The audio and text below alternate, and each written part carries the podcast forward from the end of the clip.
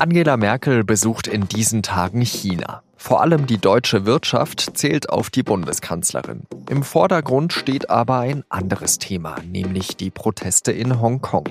Darüber spreche ich mit unserer Peking-Korrespondentin Lea Däuber. Sie hören auf den Punkt und ich bin Jean-Marie Magro.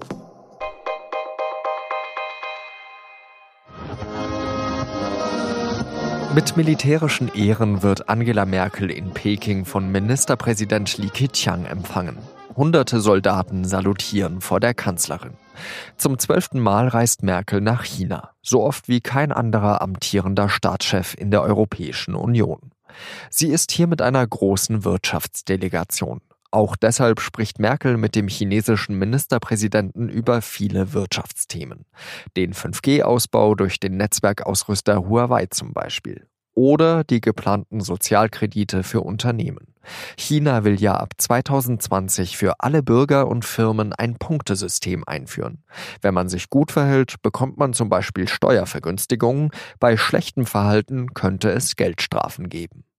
Merkel fordert, dass der Handelskonflikt zwischen China und den USA bald endet. Stattdessen brauche es mehr internationale Zusammenarbeit.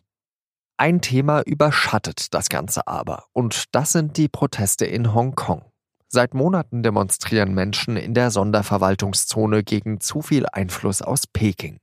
Ursprünglich ging es bei den Protesten darum, dass die Regierung ein neues Auslieferungsgesetz beschließen wollte. Das wurde aber jetzt zurückgezogen. Für uns in Peking ist jetzt die Korrespondentin Lea Däuber. Lea, was hat denn Merkel zu den Protesten in Hongkong eigentlich gesagt? Ja, Angela Merkel hat bei einer Pressekonferenz auf eine Nachfrage von einem Journalisten Peking äh, ermahnt, auf eine friedliche Lösung im Hongkong-Konflikt hinzuarbeiten es müsse unter allen Umständen Gewalt vermieden werden, sagte sie. Und sie hat auch nochmal auf das Grundsatzabkommen zwischen Großbritannien und China gepocht, das vor der Übergabe der Stadt abgeschlossen wurde. Und dies sichert eben weitreichende Rechte und Freiheiten der Hongkonger Bevölkerung zu. Eine friedliche Lösung, was hat denn das Wort von Merkel eben zu bedeuten für die chinesische Regierung? Ja, also das Wort von Merkel hat hier durchaus ein sehr großes Gewicht. Ähm, Angela Merkel ist zum zwölften Mal in China. Äh, nur wenige Regierungschefs ähm, kennen das Land besser. Sie hat ein sehr großes Interesse und auch ein großes Wissen über das Land in den letzten Jahren sich angeeignet. Und dafür wird sie hier sehr geschätzt. Und gleichzeitig kann man wahrscheinlich auch sagen, dass es jetzt diesen Durchbruch am Mittwoch gab in Hongkong, ist ähm, mitunter auch ähm, durch diesen anstehenden Besuch von Angela Merkel ausgelöst worden. Da geht es ja darum, dass dieses Ausführungsgesetz von der Hongkonger Regierung zurückgenommen wurde. Aber das ist ja den Demonstranten noch nicht genug. Was wollen die noch erreichen? Ja, also dieses Auslieferungsabkommen war nur der Auslöser ähm, für diese ja mittlerweile über drei Monate andauernden Massenproteste. Inzwischen haben die Demonstranten ihre Forderungen auf fünf Forderungen ausgeweitet. Dazu gehören unter anderem eine Untersuchung unabhängig der Polizeigewalt, die es in den vergangenen Wochen in Hongkong gegeben hat. Man möchte auf das Recht pochen, seine eigene Führung äh, wählen zu dürfen, also die Regierungschefin oder den Regierungschef. Man möchte, dass die Demonstranten, die festgenommen wurden, zwischenzeitlich über 1200 Menschen, dass diese freigelassen werden und dass eben diese Demonstrationen nicht mehr als Ausstände bezeichnet werden. Der chinesische Ministerpräsident äh, Li Keqiang, der ja Merkel empfangen hat, hat ein militärisches Eingreifen auf Hongkong ja nicht ausgeschlossen. Er sagte, ich zitiere ihn mal, man werde die Hongkonger Regierung im Rahmen der Gesetze unterstützen. Was liest du da draus? Ja, also er hat das nicht klar verneint, das ist richtig. Aber trotzdem sollte man, glaube ich, nicht daraus ähm, ableiten, dass dies jetzt irgendwie in Hongkong kurz bevorstehen könnte. China bereitet sich äh, gerade auf seinen 70. Gründungstag vor, der am 1. Oktober gefeiert wird. Und da kann man sich schlicht nicht ähm, leisten, zum Beispiel von internationalen Sanktionen belegt zu werden. Wenn man militärisch in Hongkong eingreifen würde, wäre das eine Katastrophe für den Wirtschaftsstandort Hongkong. Insofern ist das einfach sehr ähm, unwahrscheinlich. Trotzdem wird China weiter ähm, auf Justiz und Polizei in Hongkong setzen und gleichzeitig, wie ja in den letzten Jahren auch unter der Oberfläche, weiter die rechtsstaatlichen Strukturen schwächen. Was geht denn bei dem Besuch der Kanzlerin noch so vor sich? Gibt es denn vielleicht schon irgendwelche wichtigen Einigungen zu vermelden? Heute Abend wird sie noch äh, sich für ein Abendessen mit Staatspräsident Xi Jinping treffen. Und im Vordergrund stehen wie jedes Mal vor allem die Wirtschaftsbeziehungen, die ja für Deutschland und China sehr wichtig sind. Für deutsche Firmen äh, gibt es immer noch weitreichende Marktbeschränkungen. Das wird Thema sein.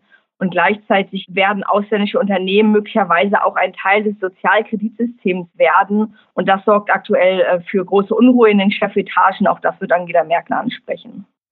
Bei der Pressekonferenz äh, mit Merkel und Li Keqiang wurden ja deutsche Journalisten ausgeschlossen.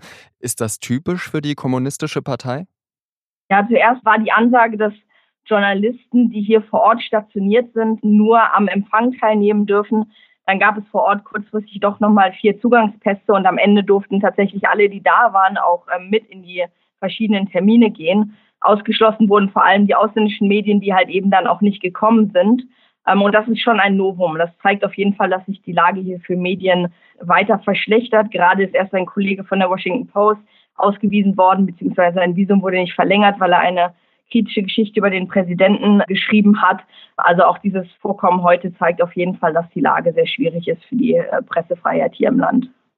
Merkel wurde ja in den letzten Jahren immer wieder vorgeworfen, dass sie bei öffentlichen Auftritten den Umgang mit den Uiguren oder mit den Tibetern zum Beispiel nicht kritisiert hat. Glaubst du, sie spricht das hinter verschlossenen Türen an? Das glaube ich durchaus. Sie ist sicher eine der Politikerinnen in Deutschland, die den klarsten Blick auf dieses Land haben, die ganz genau verstehen, was hier los ist. Aber Deutschland kann eben auch nur sehr begrenzt etwas tun. China ist ein wichtiger Handelspartner und alles ist immer eine Abwägung der Interessen. Die Chinesen sagen, solche Themen werden nur hinter verschlossener Tür besprochen. Und wenn man sich nicht daran hält, dann äh, torpediert das eben auch die Gespräche zu anderen Themen, beispielsweise wenn es um die Wirtschaftsbeziehungen geht. Aber ich glaube, wenn man jetzt zum Beispiel die Bewegung in Hongkong in dieser Woche sieht, dass man dort so einen großen Schritt auf die Demonstranten zugegangen ist und das in den Kontext von Angela Merkels Besuch stellt, dann sieht man schon, dass Deutschland immer noch großen Einfluss auf dieses Land hier haben kann. Vielen Dank für diese Einschätzung, Lea Däuber. Ja, vielen Dank. Und jetzt noch weitere Nachrichten. In London droht Boris Johnson die nächste Niederlage. Der britische Premier will Neuwahlen und dafür braucht es im Parlament eine Zweidrittelmehrheit. Die Opposition will aber weiterhin nicht dafür stimmen. Erst müsse Johnson die EU um eine Verschiebung für den Brexit bitten. Ein entsprechendes Gesetz soll nächste Woche in Kraft treten. Johnson will die EU aber nicht um diese Fristverschiebung bitten. Lieber würde er tot im Graben liegen, sagte er. Das Bundesumweltministerium will Plastiktüten im Einzelhandel verbieten. Das Gesetzesvorhaben muss noch innerhalb der Regierung abgestimmt werden, danach muss es dann im Bundestag angenommen werden. Ministerin Svenja Schulze zielt dabei auf Tüten ab, die an der Kasse ausgegeben werden. Pro Jahr würde eine Person im Schnitt 20 solcher Tüten benutzen, obwohl es sehr gute Alternativen gäbe. Mehrfach verwendbare Taschen aus Kunststoff sollen ausgenommen werden, genau wie Einmalplastiktüten, in denen Obst und Gemüse abgewogen werden. Immer mehr Geflüchtete kommen auf griechischen Inseln an. Das hat vor allem damit zu tun, dass die Türkei sie immer weniger davon abhält. Die Bundesregierung zeigt sich deswegen besorgt. Deutschland stehe bereit, Griechenland zu unterstützen und Geflüchtete in die Türkei zurückzuführen. Das sagte eine Sprecherin der Regierung. In dem Flüchtlingsabkommen mit der Türkei steht nämlich, dass die EU alle Migranten zurückschicken darf, die illegal auf die griechischen Inseln übersetzen und kein Asyl bekommen.